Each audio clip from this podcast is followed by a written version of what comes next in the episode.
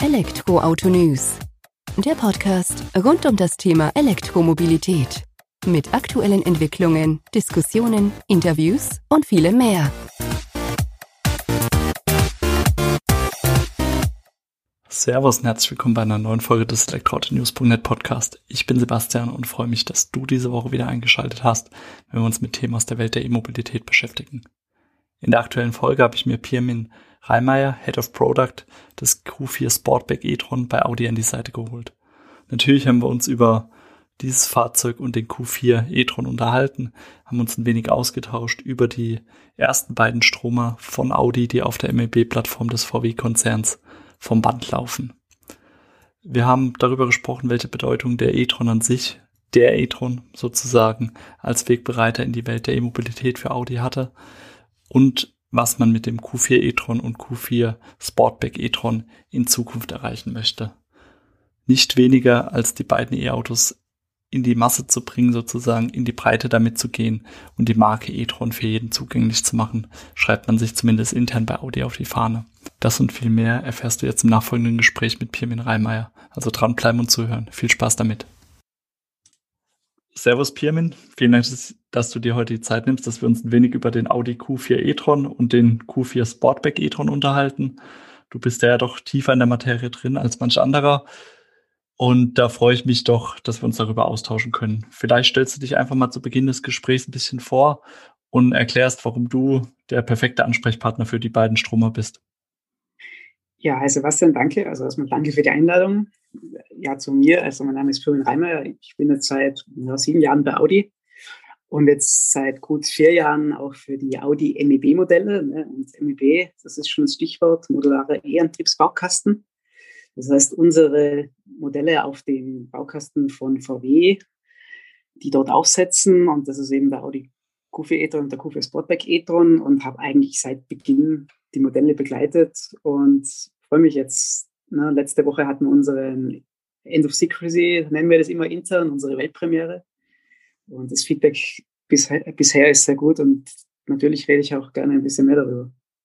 Ja, ich freue mich, dass du da ein bisschen mehr darüber redest. Es ist doch schön, da auch die Eindrücke aus erster Hand sozusagen zu bekommen. Und so wie du ja auch schon vorweggegriffen hast oder aufgegriffen hast, der Q4 e-tron und der Q4 Sportback e-tron sind die ersten Stromer von Audi, die auf der MEB-Plattform vom VW-Konzern aufbauen.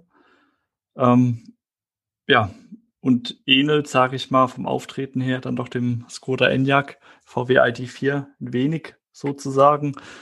Jetzt nicht unbedingt optisch, aber auch so von den technischen Daten, was der Plattform geschuldet ist. Warum habt ihr euch für ein Q4 entschieden, sozusagen als ersten Stromer auf der MEB-Plattform? Ja gut, vielleicht, also ich gehe mal ein bisschen zurück, so die, die e-tron-Story bei Audi. Ne? Wir haben ja angefangen, das war 2018 mit dem e-tron, ne? der Audi e-tron, der ja. e-tron, muss man sagen, ne? der bei uns so ein bisschen diese Pionierrolle, wo man den ersten großen Schritt in einer breiter, ich sage jetzt mal breitere Masse. Ne? Vorher gab es da so Einzel, es gab mal 8 e-tron, so Einzelserien, das war aber natürlich nicht in der Stückzahl zu vergleichen in die Elektrowelt getan haben und dort speziell im oberen C-Segment und mit entsprechend hohen Preispunkt das erste Mal die, die, die Welt von e-tron äh, seitens Audi in die Welt äh, hinausgetragen haben und den Kunden sozusagen unsere Idee von Elektromobilität gezeigt haben. Jetzt kürzlich, ne, kurz vor dem Q4 e-tron, gab es ja den e-tron GT, der dann so unsere sportliche Speerspitze speziell nochmal emotional dort für die Marke auch das aufladen soll, zeigen soll, was in Elektromobilität so möglich ist für uns heute. Und der Q4 jetzt, wenn ich die Charakteristik oder so für uns intern die, die, die auf, den Auftrag, den das Fahrzeug oder das Projekt hatte, beschreiben soll, dann ist das wirklich so die Demokratisierung in die Breite gehen, diese Marke e-tron, die es jetzt seit ja, vier Jahren circa gibt, für erstmal jeden zugänglich zu machen und damit einen Einstieg in diese Premium-Elektromobilität zu bieten. Und dementsprechend war jetzt auch die Plattform und der Baukasten MEB aufgesetzt mit unseren Konzernen, Brüdern und Schwestern die ideale technische Basis, um dort für uns aufzusetzen, unsere Audi-Gene einzubringen und dann halt eben für den Kunden den Einstieg in die Premium-Elektromobilität über diesen A, A Plus SUV zu bieten. Okay, also ist gut, dass du das Ganze nochmal so eingeordnet hast, auch gerade nochmal mit der Herkunft vom, von dem e-tron, wie du ihn ja jetzt auch äh, passenderweise bezeichnet hast, über eure Speerspitze bis jetzt hin zum Q4 e-tron, Q4 Sportback e-tron. Ähm, diese Demokratisierung in die Breite gehen, das ist ja auch da, was die ähm, Konzernschwester VW dann sozusagen ja auch schon mit dem ID4 angepeilt hat. Man will ein Fahrzeug für die Masse. Das habt ihr jetzt natürlich ähm, dann nochmal anders definiert für euch, umgesetzt vom Design, vom Auftreten her, halt mit Audi-Gen dann sozusagen aufgeladen, die ganze Geschichte. Und man kann ja dann schon festhalten, dass dieses Modell gerade als erster MLB-Stromer doch schon eine hohe Bedeutung, ein wichtiger Bestandteil für eure E-Strategie ist, oder? Ja, richtig. Also speziell wenn man zum Thema Volumen, ne, ich sage mal, Elektromobilität funktioniert dann doch nur, wenn möglichst viele mitspielen. Und für uns der Ansatz, wir wollten natürlich jetzt auch unsere Kunden, also bisherige Kunden, die jetzt klassischerweise bei uns aus Verbrennerwelt kommen. Ne? Wir haben ja eine Geschichte in der Verbrennerwelt, das ist so. Wir sind ja keine neue E-Marke, wir machen jetzt plötzlich E-Fahrzeuge. Und du musst ja diese Kunden abholen und transformieren in eine E-Mobilität. Aber du wirst natürlich auch jetzt speziell diese neueren Kunden ansprechen, die sagen, ja, also ich denke jetzt darüber nach ein Fahrzeug und es gibt für mich eigentlich nur E-Mobilität als, als, als logische logisches Antriebsmodell und logisches Mobilitätskonzept heute oder in die nächsten 15 Jahre, keine Ahnung, wie es dann ausschaut, ist ein anderes Thema. Und dort entsprechend musst du natürlich versuchen, jetzt vielleicht im Gegensatz, jetzt mache ich wieder einen Vergleich zum e-tron, der jetzt der erste war, der noch sehr viel Zweitwagen war, klassisch dieses, dieses, ich denke, das Stigma vom E-Fahrzeug ist mehr so das, der Zweitwagen im Haushalt. Ne? Und deswegen war auch das Ziel von Q4 klar, erstwagentauglich, das heißt Reichweiten, Performance und so weiter, was man kennt. Vom Interior-Konzept, vom Raumkonzept, da können wir aber gleich nochmal ein bisschen mehr drauf eingehen. Und auch da, die, die, die, das durchschnittliche Kundenalter, was wir jetzt erwarten vom Q4 e-tron, ist natürlich wesentlich geringer als vom e-tron, was natürlich auch am Preis hängt und dem Segment der e-tron als C-Oberklasse und der Q4 jetzt als Kompaktklasse A, A-Plus-Segment der natürlich auch rein vom Markt her dort eine wesentlich breitere Masse ansprechen soll und eben viel mehr Leute reinziehen soll in diese Welt für uns. Ich glaube, das dürfte euch auch ganz gut mitgelingen. Also ich hatte bei uns im Portal dann auch mal so ein bisschen quer gelesen, Kommentare unter dem Fahrzeug oder unter dem Pressebericht, den wir veröffentlicht hatten, Artikel dazu. Ähm, da fiel dann nämlich auch genau diese Aussage, dass für diejenigen, die dann ein Audi haben wollen zum Einstieg in die Welt der E-Mobilität, dass ja wohl der Q4 e-tron beziehungsweise Q4 Sportback e-tron da die richtige Wahl sein. Und aber auch für diejenigen, die halt schon ewig und drei Tage gefühlt Audi fahren, in Audi vollelektrisch fahren möchten. Und das aber halt auch in einem Preissegment, ähm, was sich auch der Normalverdiener in Anführungsstrichen ja erlauben kann, ohne jetzt darüber nachzudenken, also quasi da an eine Schwelle zu stoßen, oh, gebe ich das Geld aus oder fahre ich jetzt doch lieber wieder Verbrenner? Und ich glaube, das dürfte euch damit ganz gut gelingen, auch so das, was ich in der Presse aufgeschnappt habe die vergangenen Tage. Ich denke, bei dir wird es ähnlich aufgelaufen sein. Genau, also ich hatte, wir hatten ja auch vor ein paar Wochen eine Preview-Veranstaltung in Hamburg mit einigen deutschen Journalisten, jetzt in, in, München. Und du merkst, wenn du dann mit den Leuten, die das Auto erleben, ne, speziell dann Exterior Design und dann Innenraumkonzept auch, ne, die Größe im Innenraum, die dann überrascht vor allem im Premium-Bereich, weil man bei uns eher ne, kleine Innenräume kennt, weil das oft so halt designmäßig die Konsequenz ist, überrascht sind, welchen Preis wir dann dafür abrufen. Und das ist halt auch für uns das Überzeugende, wo wir sagen, es muss im Gesamtkonzept ankommen. Ne? Es muss passen, das Fahrzeug, es muss natürlich auch die Infrastruktur passen. Da sind wir jetzt nur so ja, ein bisschen ungefähr involviert. Ne? Da ist man auch auf andere angewiesen. Man versucht da auch als OM natürlich zu helfen und das zu verbessern. Aber primär muss er natürlich das Produkt bieten, das den Kunden diese Wünsche erfüllt und, wie du schon richtig gesagt hast, jemanden abholt, aber auch neue anspricht. Und jetzt speziell, wenn wir jetzt ins Interieur bei uns gehen, ne, wenn wir das jetzt vielleicht, vielleicht vergleichen mit anderen E-Fahrzeugkonzepte, kann man sagen, ist es noch ein bisschen klassischer oder ein bisschen eher so die Evolution unseres In Innenraums, was man von unseren Verbrennern kennt, aber halt konsequent und logisch in die Elektrowelt gedacht. Das heißt, die Mittelkonsole ist nicht mehr da, weil sie Technik versteckt von dem Kardan-Tunnel, sondern die ist funktional mit Ablagen. Das alles ist eher luftiger gestaltet und hast einfach mehr Platz und den Platz haben wir gefüllt mit zum Beispiel Ablagen von Flaschen und keine Ahnung, was ich täglich, tagtäglich so brauche oder haben halt andere technische Highlights reingebracht, wie zum Beispiel ein Augmented Reality Head-Up, was von der Größe her von diesem Bauteil in einem Verbrenner-Package schwer umzusetzen ist. Ne? Und das ist halt die Vorteile, die die E-Plattform bietet und die du dann versuchst dort umzusetzen. Ja, und ich meine, das ist ja auch der richtige Ansatz. Ihr habt eine Verbrennervergangenheit.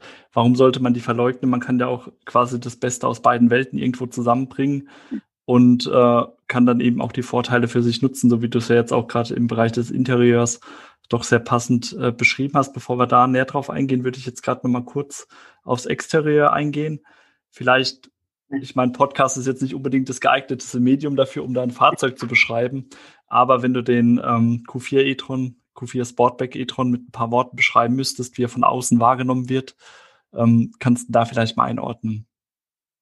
Klar, gerne. Ja, wie gesagt, ich versuche es möglichst bildlich zu machen. Ja, danke. Es ist natürlich ne, Grenzen des Mediums geschuldet, aber ich meine, was wichtig war und was das klare Feedback war, auch aus Designkliniken mit Kunden.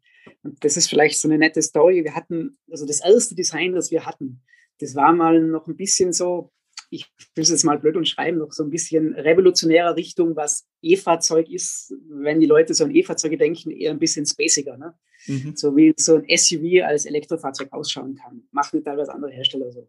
Und das ist eigentlich ziemlich glasklar bei unserer Kundenklinik, ich sage jetzt mal, durchgefallen. Mitunter gab es Kommentare, die sagen, also Audi, ich weiß gar nicht, warum man das jetzt macht, weil ihr habt doch ein schönes Design in Verbrenner, warum macht ihr jetzt das so anders und dann auch noch hässlich und so unklar im Konzept SUV? Ne, also warum schaut der Grill vorne so komisch aus? Ihr habt eine klare Designsprache, führt die doch weiter. So die, das Feedback. Und dann sind wir nochmal sozusagen bei uns intern in Klausur gegangen, haben nochmal das Design umgekrempelt, haben speziell, und das ist heute auch ein Feedback, was wir kriegen, klarer ein SUV ausgerichtet, das heißt ein bisschen boxiger, jetzt speziell der QV e-tron, jetzt nicht das Sportback, der die Coupé-Linie hat. Boxiger, das heißt die Front aufrechter, klarer die Audi-Gene, was eine Single-Frame ist, Quattro-Muskeln so über den Radhäusern.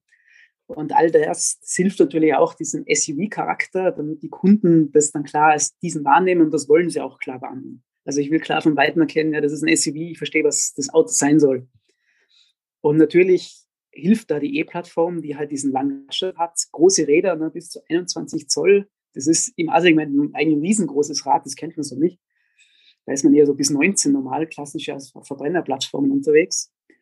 Und dann halt diese kurzen Überhänge. Und das gibt diesem Fahrzeug fast so ein bisschen so einen quadratischen Footprint. Und damit hast du natürlich einen sehr, ja, wie soll man sagen, muskulösen Auftritt. Und das transportiert sich halt im Exterior-Design und gibt es halt, gibt dem Ganzen eine Begehrlichkeit. Und dann natürlich hast halt, na, da wo wir stark sind, ist zum Beispiel Lichtdesign. Da kannst du halt dich voll ausleben.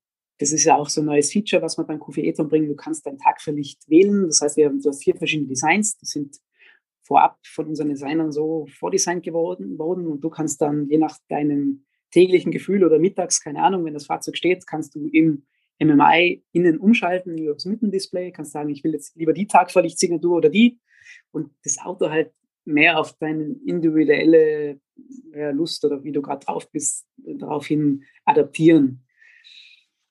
Und natürlich ist das auch immer ein Faktor. Bei einem Premium-Fahrzeug ist, da brauchen wir uns nichts vormachen, exterior Design ist der Kaufgrund Nummer eins im Premium-Bereich. Das ist so, das kriegen wir aus jeder Studie. Das war vor 20 Jahren so, das wird, je nachdem, wie es autonome Fahren kommt, in 20 Jahren vielleicht auch noch so sein. Da bin ich jetzt, lasse jetzt mal ein bisschen offener. Und das ist natürlich, gilt für einen Verbrenner wie auch für einen BEF. Und deswegen haben wir jetzt versucht, diese neue Plattform und unsere alte Designsprache zu transformieren aber wie schon vorhin und dieser Trend, du merkst, der, der zieht sich jetzt durch. Ich, das, was ich vorher war als Audi, muss ich jetzt in die neue Welt bringen, aber darf, die nicht, darf niemanden auf der Strecke lassen, die vorher meine Fahrzeuge gekauft haben und die das Design schön fanden. Ja, ich muss mein Design immer frisch halten, ich muss mich ja immer ein bisschen neu erfinden als Designer, und das ist immer ein Thema. Aber muss halt, darf nicht vergessen, wo ich herkomme und ich glaube, das macht der Kufa sehr gut. Nimmt dieses, dieses alte Design in die neue Welt und nimmt halt voll die Vorzüge einer E-Plattform, um dann das Design eben ganz präsent auf die Straße zu bringen. Wunderbar zusammengefasst. Besser hätte ich es jetzt nicht gekonnt. Also, so wie du sagst, ähm, die eigene Vergangenheit, die prägt ja dann auch die Zukunft und das ist ja auch gut, wenn man das mit aufnimmt. Und wenn ihr das ja dann auch ausführlich sozusagen eure Kunden oder Interessenten befragt habt und von allen kam da oder vom Großteil die Aussage, was macht ihr denn da eigentlich? Also gerade diese basic Geschichte, ähm, das verstehe ich, wenn man das 2013, 2014, 2015 noch gemacht hat, wo E-Autos eher ja die Ausnahme als die Norm waren sozusagen, dass man da noch auffallen wollte. Aber heutzutage, und das ist auch die Rückmeldung unserer Leser, unserer Hörer, man will ja ein Auto, das eben nicht so aus der Masse raussticht, also zumindest jetzt in dem Sinne, oh, das sieht basic aus, das ist ein E-Auto, sondern dann soll es eher von seinem Design herausstechen, weil es halt gefällt. So wie du ja auch gesagt hast, Kaufgrund Nummer eins ist dann eben das Auftreten des Design im Exterieurbereich. Und da möchte ich ja dann eher positiv auffallen, als dann eher basic sozusagen. Also von daher vollkommen genau, nachvollziehbar. Genau, vielleicht, also du hast das Design und vielleicht dann deine Freunde eh überrascht, dass das ein E-Fahrzeug ist und die sagen, okay, hm, super, ja, E-Fahrzeug auch noch, ja, toll. Definitiv. Und gesagt, äh, ne, diese Erwartungshaltung, wo wir herkommen, ist halt sehr wichtig. Man darf halt nicht vergessen, wo auch deine Kunden und deine Fans herkommen. Und die musst du mitnehmen. Klar, aber ihr denkt ja auch in die Zukunft sozusagen, nicht nur mit dem Antrieb, sondern du hattest es auch schon angesprochen, Interieur, wo ihr neu gestaltet habt, wo ihr auch dann die Möglichkeiten der MEB-Plattform für euch nutzt, um das eben nach vorne zu bringen oder moderner zu gestalten dann nochmal.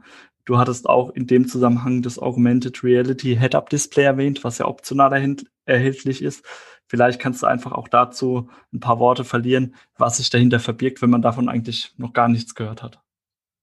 Okay, vielleicht erstmal genau generelles Head-Up. Ich meine, man kennt ja heute sehr, ich meine, es gibt schon Augmented Head-Ups in, ich glaube, in Luxusklassenmodellen gibt es auch schon die in der Verbrennerwelt. Aber heute kennt man ja klassisch äh, eher das Windshield-Head-Up. Ne? Das haben mhm. dann einige haben. Das sind halt diese Statusinformationen, so circa drei Meter in deinem Sichtbereich vor dich projiziert, ne? so in den Nahbereich. So, und was jetzt das Augmented Reality Head-Up macht, das, das fügt sozusagen eine zweite Ebene hinzu. Das heißt, man muss sich das so vorstellen, ich habe vorne meinen Statusbereich, da steht dann Geschwindigkeit und Verkehrszeichen und so weiter, das, was man heute kennt. Und dann zehn Meter vor mir, das ist ungefähr so, muss man sich vorstellen, als wenn zehn Meter vor mir im Fahrzeug ein 70 Zoll Screen ist fahre ich quasi vor mir einen Fernseher vor, vor mir her. Okay. Und dort, zei dort zeige ich halt dann Navigationshinweise, Unterstützung von den Assistenzsystemen. Zum Beispiel markiere ich mein Vorderfahrzeug mit so einem grünen Balken, das vor mir fährt und darauf regle ich meinen Distanzsensor. Das heißt, ich visualisiere auch dann für den Fahrer, was die Assistenzsysteme eigentlich machen und unterstützen halt bei der Navigation, weil dann die Pfeile sich entsprechend in die Kurve reinlegen. Okay, wo muss ich hin? Die Abfahrt oder die? Wie genau funktioniert das? und versuche eben da noch unterstützen, dem Fahrer weiter durch diese neue Ebene, ja, so eine Art neues Erlebnis zu geben, die dann halt ein Plus an Sicherheit, Komfort und so weiter gibt. Neben, neben dem, dass es natürlich in erster Linie ein technisches Gimmick meistens ist für viele, aber die halt natürlich noch einen weiteren Nutzen hat. Und wir versuchen immer, das möglichst simpel zu gestalten. Ich will ja auch den Fahrer nicht überfrachten, dass da plötzlich tausend Dinge reinfliegen ins Bild, sondern es ist reduziert und ich kriege die wichtigsten Informationen. Und eben der große Vorteil ist, wenn ich so zehn Meter nach, vor, äh, nach vorne schaue, dann entspannt sich mein Auge und es ist sozusagen im, im, im Fokusbereich vom normalen Fahren. Das heißt, ich muss nicht nochmal fokussieren. Und deswegen projizieren sich die Symbole dorthin, wo ich eh hinschaue. Und das ist halt der Vorteil von der Augmented Reality dass ich nicht wieder neu fokussieren muss auf ein Display vor mir oder auf mein, ne, auf mein Kombi-Instrument, wo die Geschwindigkeit steht, sondern ich habe halt alles in meinem Blick, Blickfeld fürs vorausschauende Fahren. Eigentlich soll ich auf die Straße schauen. Und das bietet halt diesen Vorteil vom Augmented Reality System. Und da habt ihr euch ja auch der, ich sag mal, der Möglichkeiten aus dem Konzern sozusagen bedient. Wenn ich es richtig weiß, war das ja auch im ähm, ID3 dann auch schon optional erhältlich oder bin ich da genau, falsch? Also das ist richtig, das, das Bauteil an sich, das, das, da verwendet man die technische Basis von der Plattform, was jetzt vielleicht als Differenziator, wenn man das so sagen sollte, wir haben die Software und auch die ganze Anzeigelogik dann komplett von Grund auf bei uns dann selbst programmiert. Das läuft auch bei uns auf unseren eigenen Infotainment-Rechner. Das heißt, da versuchen wir uns auch abzusetzen und auch das Kundenerlebnis dann halt so zu gestalten, wie es der Audi-Kunde im Premium-Bereich erwarten würde. Und das ist auch die Differenzierung zu den VW oder anderen Produkten im, im VW-Konzern, weil du musst natürlich als Premium-Marke auch entsprechend so was extra bieten. Das erwarten deine Kunden. Klar, soll immer der eigene Touch dann noch erkennbar sein, die eigene Marke dann, weil wenn ich ein Audi kaufe, will ich natürlich auch ein Audi haben, wenn es jetzt in Anführungsstrichen auch nur die Software ist oder insbesondere die Software, der ja auch immer eine höhere Rolle zukommt, äh, dann möchte ich das natürlich da auch erkennen. Was äh, auch aufgefallen ist, oder was ich gelesen hatte, ihr führt mit dem Q4 e-tron auch eine neue Lenkradgeneration ein mit hinterleuchteten Touchflächen. Kannst du dazu ein paar Worte verlieren, weil das hatte ich jetzt vorhin gerade noch aufgeschnappt, hatte das mhm. bei der ersten Meldung gar nicht so wahrgenommen, dass ich einfach auch mal weiß, was sich dahinter verbirgt und unsere Hörer. Gerne. Also als erstes, wenn du dich reinsetzt und du hast es ja permanent vor dir, ist natürlich das Lenkrad. Deswegen Klar. ist es ja nicht, nicht zu missachten, die, die, die, den Stellenwert von diesem Bauteil. Und der QV e-tron ist jetzt der Erste, der diese neue Lenkradgeneration einsetzt. Er hat einerseits das neue Audi 2D Flat Design, das heißt, die Ringe im, im, im Lenkradtopf, also im Pralltopf, sind anders. Und dann, du hast es ja schon angesprochen, die Bedienung erfolgt über touch-sensible Buttons. Das heißt, ich habe Touchflächen links und rechts vom Pralltopf, ne, wo ich heute die Walzen und Knöpfe habe, habe ich dann ein Touchfeld, mhm. das ich einerseits touchen kann über Slide und so weiter Befehle. Ich kann aber trotzdem noch drücken. Das ist auch so ein Thema, was mir viele erzählen, auch Journalisten das dann testen und sagen sie, hm, ja, das funktioniert nur so, so Medium. Und dann sage ich, aber du kannst ja noch drücken. Das heißt, du kannst einen ziemlich exakten Druckpunkt, haben wir auch extra so gemacht, dass du noch sehr exakt bedienen kannst und dass du dieses Audi-Klick spürst ne, und hörst, dass man ja immer kennt und auch wichtig ist für die Kunden. Mhm. Aber trotzdem einerseits die Slide-Touch-Funktionalität hat, das heißt schnell durch Listen scrollen und so weiter. Und andererseits ist es halt, wenn das Fahrzeug aus ist, sind diese, ist dieses Panel nicht hinterleuchtet. Das heißt, wenn du das Fahrzeug dann startest, kommt quasi über diesen, ja, wie so eine, wie soll ich sagen, eine Initialisierung kommt das LED-Licht hinter den Tasten und es fährt hoch und dann sehe ich erst die Tastenfunktionalitäten. Das ist halt noch schön an der Orchestrierung sozusagen vom Fahrzeug. Und ein weiteres Thema, jetzt eher klassischeres Design ist, das ist auch das erste Lenkrad, was wir oben und unten abflachen, optional, mhm. weil das recht gut in diese Horizontalität von unserem generellen Interior-Design passt. Ja, also werde ich auch nochmal ein Foto mit einbringen in die oder in die Shownotes von der Podcast-Folge, damit man es einfach auch nochmal selbst anschauen kann. Dann ist, leuchtet es, glaube ich, nochmal eine Spur mehr ein, wie wenn wir jetzt versuchen, Design in äh, Worten hier dann zu erklären, auch wenn ich es jetzt ganz gut verstanden habe, gerade den Ansatz dahinter. Jetzt tauchen wir mal weg von den Design-Themen, Interieur, Exterieur, haben wir, glaube ich, ganz gut angeschnitten und gehen mal zu den Dingen, die uns E-Mobilisten doch dann auch immer wieder mehr interessieren noch, dass wir uns einfach mal über die, den Antrieb unterhalten, Batterie, Thermomanagement, Reichweite natürlich wieder als Schlagwort, dass du uns da einfach mal die zwei Strome einordnest und wo wir uns da bewegen. Genau, also wenn wir uns die beiden angucken, also grundsätzlich bieten wir für beide Modelle, also ein Kufa e-tron und Kufa Sportback e-tron, vier Antriebsvarianten, davon drei jetzt. Eine weitere kommt dann im Laufe des Jahres hinzu. Und da, ich mache jetzt mal die Bandbreite auf, da haben wir einerseits unseren Einsteiger, den Q435 e-tron. Das heißt, der hat die kleine Batterie, mit 52 Kilowattstunden netto, 55 brutto. Und bis hin zum Topmodell, ne, das ist der Q450 e-tron, das ist dann unser Quattro-Antrieb mit 220 kW und der großen Batterie 77 Kilowattstunden oder 82 brutto. Und so an Zahlen, ne, der Einsteiger mhm. hat dann so eine Beschleunigung auf 109 Sekunden, Reichweite bis zu 341 Kilometer. Und das Topmodell der Quattro hat dann 6,2 Sekunden und ich glaube, es sind 488 im SUV.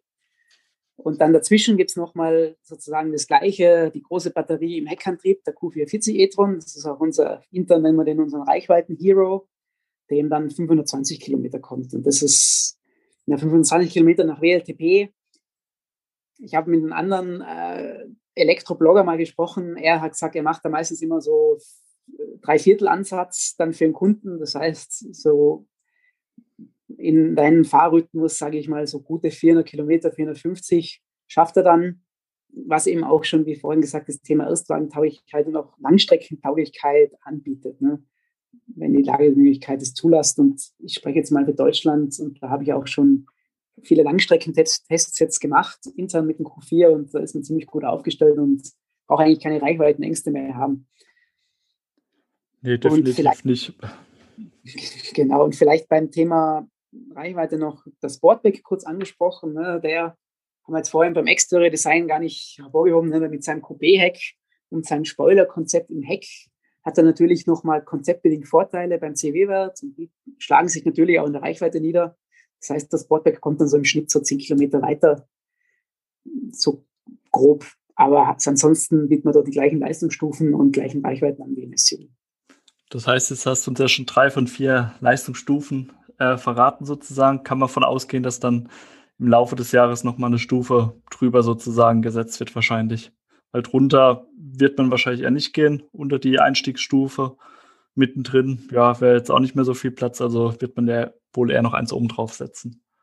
Ja, oben drauf, ich sage, es gibt einen dazwischen. Also einen dazwischen dann nochmal, okay. Ja, also ich habe heute den, den 35 Einsteiger, dann den 40 Heck, ne, also die beiden Heckantriebe mhm. und dann 50 Quattro und es wird dann noch eine kleinere Quattro-Variante geben. Okay. Nee, passt ja da auch ganz gut rein. Also, und auch ansonsten, so wie du gesagt hast, von den Werten her, dieser Dreiviertel-Ansatz ist auch so das, wo ich immer so, was ich eigentlich auch so bewahrheitet hatte, wenn man die Fahrzeuge dann doch ähm, testfahren kann und das Ganze anschaut, ähm, dass sich das doch in der Realität da doch ganz gut wiederfindet. Äh, wenn der Akku leer ist, kannst du vielleicht auch mal ein paar Worte dazu verlieren. Was für Lademöglichkeiten bietet ihr da an in Bezug auf Schnellladen beziehungsweise auch äh, Wechselstromladen? Mhm.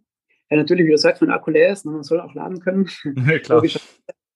Da bietet jetzt die kleine Batterie, also die ist ja nur im Einsteiger soweit, das heißt der 35 bietet dann 7,2 kW AC-Laden, Wechselstrom und 100 äh, kW Schnellladen. Das heißt, so, wir haben jetzt mal so 5 bis 80 Prozent sind dann äh, circa 38 Minuten.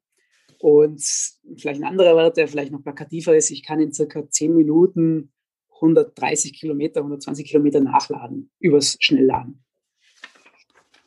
Man kann, äh, wir werden, äh, also ich wurde oft gefragt beim AC-Laden, warum wir bei der kleinen Batterie nicht mehr machen.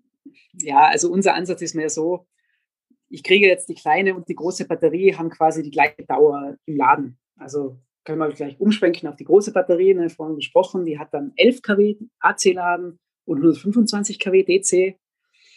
Und durch diese Erhöhung gleicht sich sozusagen die Batteriegröße aus. Das heißt, ich kriege beide Batterien immer zum gleichen Zeitpunkt voll. Das heißt, beim AC-Laden vielleicht so ein Wert 0 bis 100 Prozent, 7,5 Stunden, also wirklich 0 bis 100 Prozent, also von ganz leer bis ganz voll.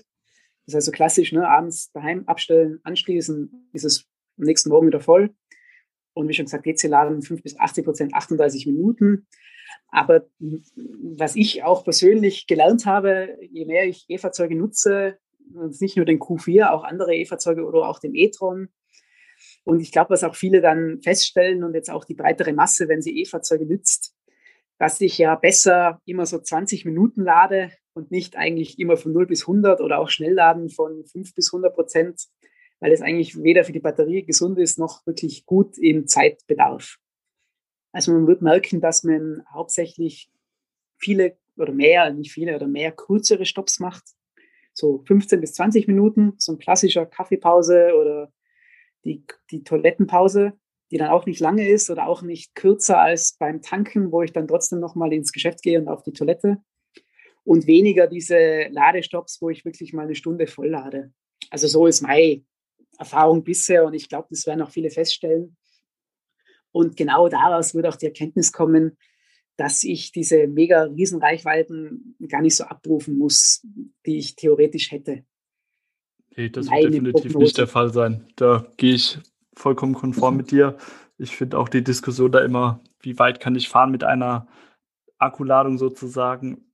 Klar wird das irgendwann mal ausgereizt oder es gibt auch gewisse Einsatzfelder oder Fahrer, wo das auch wirklich genutzt wird, wo dann vielleicht auch mal die 400 Kilometer am Stück abgerufen werden. Dann wird schnell nachgeladen und dann geht es weiter. Aber in der Regel ist man ja dann doch eher in ja, den 80, 90 Kilometern am Tag unterwegs, die auch schon zig Studien eben in den Raum gestellt haben. Aber gut, dass du mir in dem Zusammenhang auch schon die Frage beantwortet hattest, warum bei der kleinen Batterie nur der 7,2 kW Lader dran ist und nicht auch 11, äh, 11 kW Lader. Da ist ja das Argument auch überzeugend. Siebeneinhalb Stunden von 0 auf 100 passt. Also was soll man da sagen? Die steht ja mal mindestens über Nacht dran. Äh, Kann es ja wahrscheinlich dann über euer System auch noch einstellen, dass er eben nicht immer von 0 auf 100 komplett auflädt. 11 kW und speziell in Wohngebieten, das ist halt ein Anschluss, das ist okay, das muss der Haushalt können. Genau. Aber wenn natürlich plötzlich die ganze Straße 22 kW zieht oder so, dann kriegst du das entweder, du kannst es eh nicht ziehen, weil das dir die, die Stadtwerke gar nicht zur Verfügung stellen. Deswegen ist es auch irgendwie ein theoretischer Maxwert, den du dann in der Realität mich wirklich abrufst. Weil wenn du wirklich schnell laden willst, dann lädst du ja über den Schnelllader und nicht über das AC-Laden. Das stimmt. Das einzige Argument, wo ich da jetzt noch dagegen bringen könnte, äh, wenn man sagt, man nutzt den Q4 dann tatsächlich von mir aus als Geschäftswagen oder so, ist dann bei einem Kunden vor Ort oder bei einem Lieferanten und hängt es da am Firmenparkplatz dann mal dran und hat da vielleicht die Möglichkeit, 22 kW zu laden. Ähm, wo man dann auch wieder, ich sag mal, mit vollerem Akku dann nach Hause gehen kann. Das kann man aber alles in die eine oder andere Richtung argumentieren. Ich finde, eure Argumentation ist schlüssig für die Gedanken, die ihr euch dazu gemacht habt. Ähm, schlussendlich muss das jeder Fahrer für sich dann selbst entscheiden, ob es ausreichend ist und für den eigenen Zweck passt oder ob man da eben auf andere Lösungen Wert legt. Genau, und wenn ich da vielleicht ein bisschen auch in die Zukunft blicke, dann wir wissen ja, spezielle E-Plattformen bleiben ja nie so, wie sie am Anfang sind, sondern wir entwickeln sie ja stetig weiter und du Klar. musst ja auch Updates den Kunden auch den vorhandenen Kunden, nicht nur den neuen Kunden geben. Und da ist auch eher der Fokus, dass man beim DC-Laden, ich sage jetzt mal, noch optimiert und rausholt, was die aktuelle Technik hergibt, bis man dann weitere Technologieschritte bringt in der Batterie. Und das AC-Laden ist jetzt für mich so aus meiner Kenntnis und meinem Eindruck, was ich auch bei uns intern sehe, das wird eher mehr so bleiben, speziell im A-Segment bei uns. Und man wird sich fokussieren, wirklich, wenn ich dann schnell laden muss, dass ich da noch mehr raushole und da wirklich noch auf den Langstrecken den Kunden reinen Schnellladern die Zeit erspare. Genau, da ist ja auch dann meistens der Faktor Zeit äh, das wertvollste Gut. Wenn du jetzt daheim bist, da ist es dir ja echt egal, ob der jetzt nachts dann vier Stunden braucht, um vollgeladen zu werden oder doch die siebeneinhalb. Da hast du ja die Zeit, aber wenn du unterwegs bist, dann möchtest du ja in der Regel schneller von A nach B kommen. Ja, richtig. Plus, wie schon gesagt, du wirst, ne, ich mache es jetzt selbst von mir, also ich mache es von mir, da haben wir auch eine Wallbox äh, du musst ja mittlerweile über die intelligente Steuerung, musst die Wallbox ja können. Das heißt, der Stromnetzbetreiber kann die dann bedarfsorientiert steuern und ich weiß nicht, welchen Durchschnittsladewert du dann wirklich kriegst, wenn 18 Uhr dann alle nach Hause kommen. Jetzt gehen Klar. wir mal Zeit nach Corona, wenn wir, wenn wir vielleicht wieder mehr unterwegs sind, nehmen wir an. Und alle stecken an, dann äh, ist natürlich die theoretische Max-Ladekurve eben theoretisch. Klar, das stimmt auch. Das muss man natürlich auch bedenken. Ähm, jetzt haben wir ja doch einiges erfahren. Interieur, Exterieur, Reichweite, Motorisierung. Kannst du uns die zwei Modelle auch noch preislich einordnen? Sprich, wo geht's los und wo ist aktuell Ende? Klar, gerne. Also wir starten beim Q435 e-tron, unserem SUV, bei 41.900. Jetzt immer Preise für Deutschland, ne? Ja. Dann der große Heck, also der Q440 e-tron mit der großen Batterie, der Reichweitenhero mit 47,5. Das heißt, die beiden Modelle sind auch voll förderungsfähig, gemäß der 3000 Hersteller, 6000 Förderung über den Bund. Mhm. Und darüber gibt es dann den Quattro, wo es jetzt dann zum Start ja das Topmodell gibt, den Q450 e-tron Quattro, der ist dann 53,6. Das ist der SUV und dann das Sportback, der liegt immer circa, ich glaube ziemlich genau 2000 Euro darüber. Das ist einerseits das Konzept, das heißt, ich habe mehr Reichweite. Auch ganz witziges Detail beim Sportback, er hat auch mehr Kofferraum. Das ist mhm. anfangs immer so komisch, so, hä, warum? Ja, weil wir haben quasi das Heck, die Heckklappe beim Sportback etwas nach hinten rausgezogen, damit der ganze Dachverlauf harmonischer ist und auch der Zivilwert und das Design sozusagen besser. Und dadurch habe ich auch 15 Liter mehr Stauraum beim Sportback als beim SUV. Das ist erstmal ein bisschen befremdlich, weil ne, das Nutzwertauto ist meistens der SUV, nicht das Sportback oder das Coupé. Das stimmt. Das ist ein Vorteil. Und das Sportback hat dann auch eine elektrische Heckklappe und Audi Drive Select Serie. Das heißt, da sind halt ein paar Goodies sozusagen dann drin, die dann den Preis widerspiegeln. Ja gut, aber ich denke, die sind ja dann doch trotzdem relativ nah beieinander, so wie du es ja jetzt auch eingeordnet hast. Genau. Ähm, und ja, das muss ja auch wieder jeder nach seinem Geschmack entscheiden. Fahre ich jetzt SUV oder will ich dann doch eher den Sportback haben? Ähm, was mich noch interessieren wird, das Thema Nachhaltigkeit spielt bei euch eine Rolle. Und da geht es dann nicht nur darum, ähm, dass mit Ökostrom geladen wird hinterher, sondern da fangt ihr ja schon früher an. Kannst du dazu einordnen, wie Audi da ja, Stellung bezieht? Jetzt wahrscheinlich nicht mhm. nur den Q4 e-tron beziehungsweise Q4 Sportback e-tron, sondern generell. Genau, also du hast es ja gesagt, also bei uns, wir fangen nicht ganz vorne an bei der Nachhaltigkeit, und zwar bei der Lieferkette. Es gibt von uns ein sogenanntes Sustainability Rating für unsere Zulieferer. Das heißt, wir verpflichten unseren Zulieferer, dass er zu 100 Prozent Grünstrom, erneuerbare Energien verwendet, geschlossene Wasserkreisläufe und so weiter, alles in einer Circular Economy macht, was möglich ist.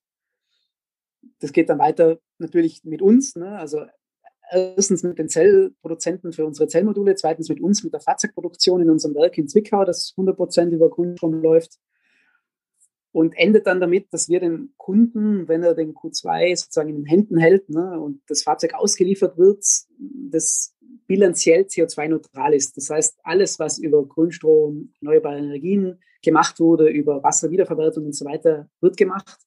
Andere Themen, die man nicht verhindern kann oder nicht kompensieren über Grünstrom und so weiter, sind über Zertifikate abgegolten. Das heißt, über, Naturschutz, über zertifizierte Naturschutzprojekte weltweit wo wir dann den Kunden sagen, wir haben sozusagen die CO2-Bilanz für ihn auf Null gedreht und er, wenn er dann das Fahrzeug auch mit Kunststoff betreibt, das wir empfehlen ne, und ihm auch anbieten, dann können, kann er CO2-neutral mobil sein. Ich glaube, das ist ein wichtiges Konzept im Gesamtkreislauf. Ja, ich denke gerade, dieses Kreislaufdenken ist sinnvoll oder immens wichtig für die E-Mobilität, dass man da das komplett denkt äh, damit man da natürlich auch den bestmöglichen Vorteil für unsere Natur, Umwelt rausholen kann. Und deswegen war es mir jetzt auch wichtig, dass wir es nochmal ins Gespräch gebracht haben. Ich danke dir auf jeden Fall für die Eindrücke, dass du uns die zwei Stromer ein bisschen näher gebracht hast, vorgestellt hast sozusagen. Und freue mich, wenn wir in Kontakt bleiben und uns dann vielleicht auch zu zukünftigen Modellen aus eurem Haus noch austauschen können. Sehr gerne. Vielen Dank.